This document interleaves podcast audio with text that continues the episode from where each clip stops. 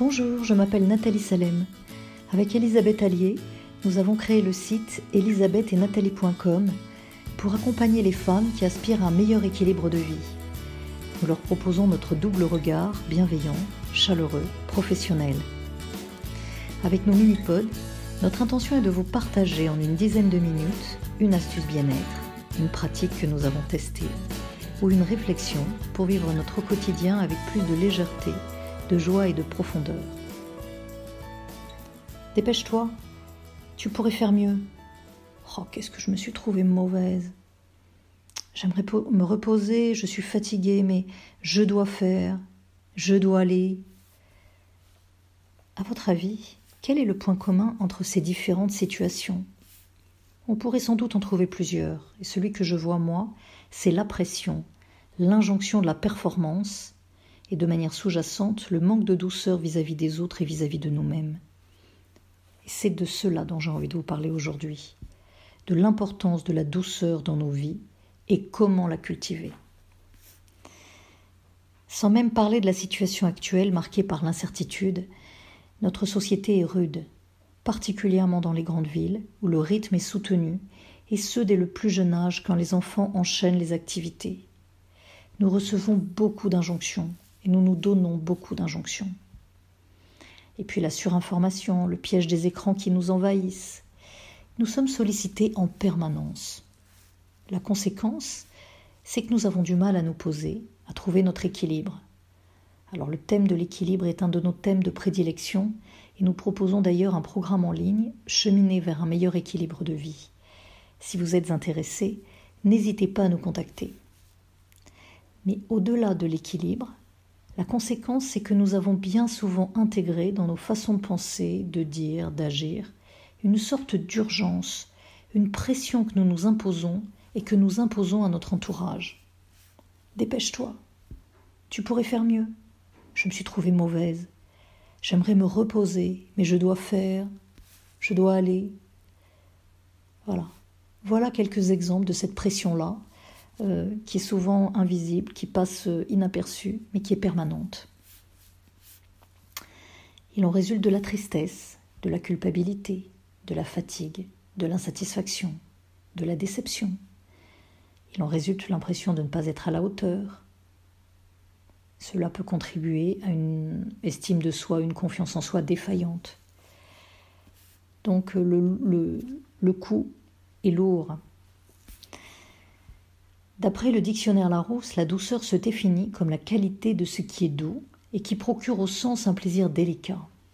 Je trouve que c'est très joliment dit. la douceur, c'est également un mouvement progressif et aisé de ce qui fonctionne sans heurts ni bruit, naturellement. Quand je pense à la douceur, ce qu'elle m'évoque, c'est une plume aérienne, légère, agréable au toucher. La douceur m'inspire du bien-être, de la tranquillité, du plaisir, de la chaleur, de l'harmonie aussi.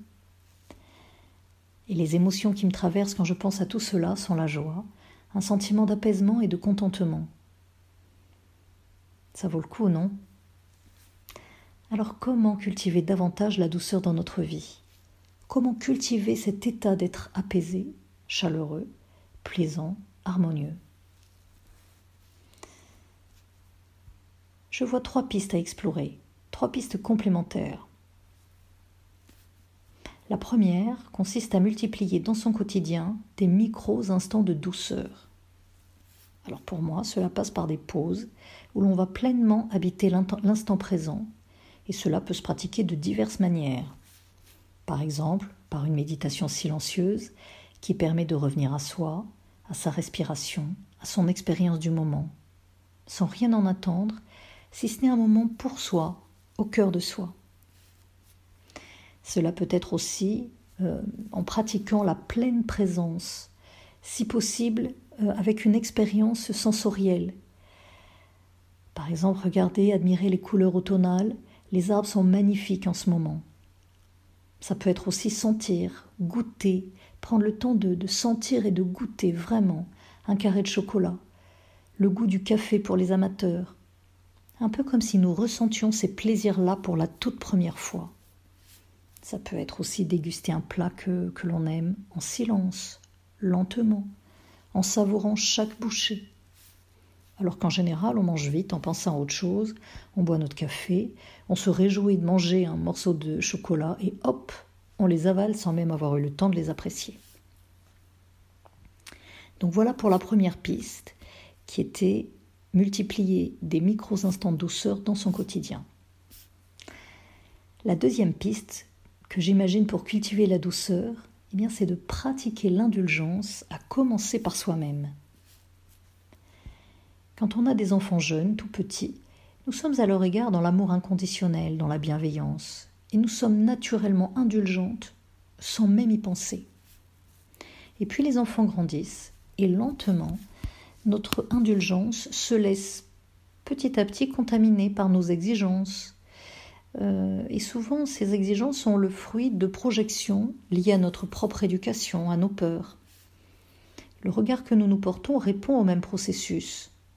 Quand nous nous comparons, quand nous nous donnons des objectifs de réussite, quand nous sommes dans le contrôle, eh bien diriez-vous que nous sommes indulgentes vis-à-vis -vis de nous-mêmes?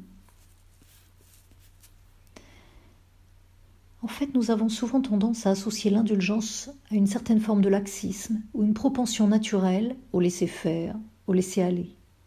Et nous, les femmes, nous ne nous accordons pas naturellement cette propension-là. au contraire, nous sommes plus facilement exigeantes vis-à-vis de nous, dans le contrôle, comme on a vu un peu plus haut. Comment expliquer cet état de fait?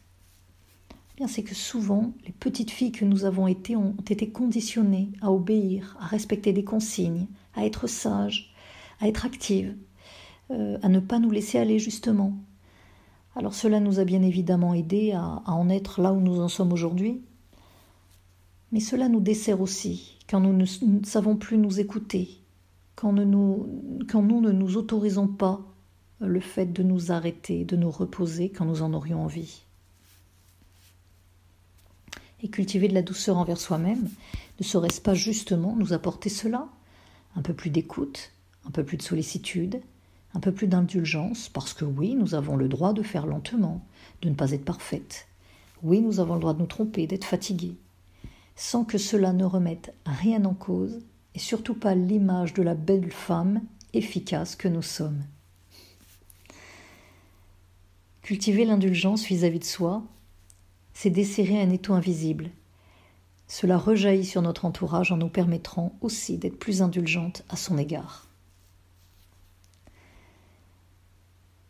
Je vois enfin une troisième piste pour cultiver la douceur, facilitée par les deux premières.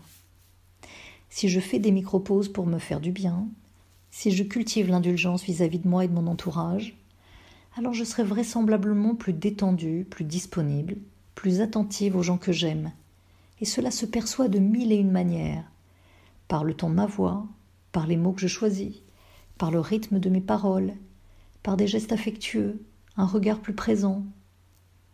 Or, la vertu de l'époque Covid que nous vivons, c'est de nous rappeler à quel point les personnes que nous aimons sont précieuses. C'est certainement ce qui nous est le plus précieux dans la vie. Donc autant cultiver la douceur à leur égard. La douceur se voit, se ressent, se partage. Moi qui suis quelqu'un de tactile, c'est dur de ne plus embrasser ma famille, mes amis, mes enfants. Mais bon, on peut exprimer la douceur de plein de manières possibles. À chacun, chacune de trouver voilà les manières qui lui conviennent. Et nous avons toutes et tous à y gagner un sentiment de bien-être, d'apaisement, de plaisir, de chaleur, d'harmonie. Et tout cela donne de l'élan, euh, nous apporte des ressources pour faire face aux difficultés que nous rencontrons dans la vie. Voilà ce que je souhaitais vous partager sur la douceur. Nous arrivons à la fin de ce podcast. N'hésitez pas à nous partager sur notre page Facebook Elisabeth et Nathalie ce que vous mettez en pratique pour vous apporter et apporter aux vôtres un peu plus de douceur au quotidien. Cela pourra donner des idées aux autres femmes qui nous écoutent. Enfin, merci de liker ce mini-pod sur votre plateforme d'écoute pour favoriser sa diffusion. Partagez-le aux personnes de votre entourage qui aspirent à plus de douceur dans leur vie. Un grand merci pour elles. Je vous souhaite une très belle journée. À bientôt!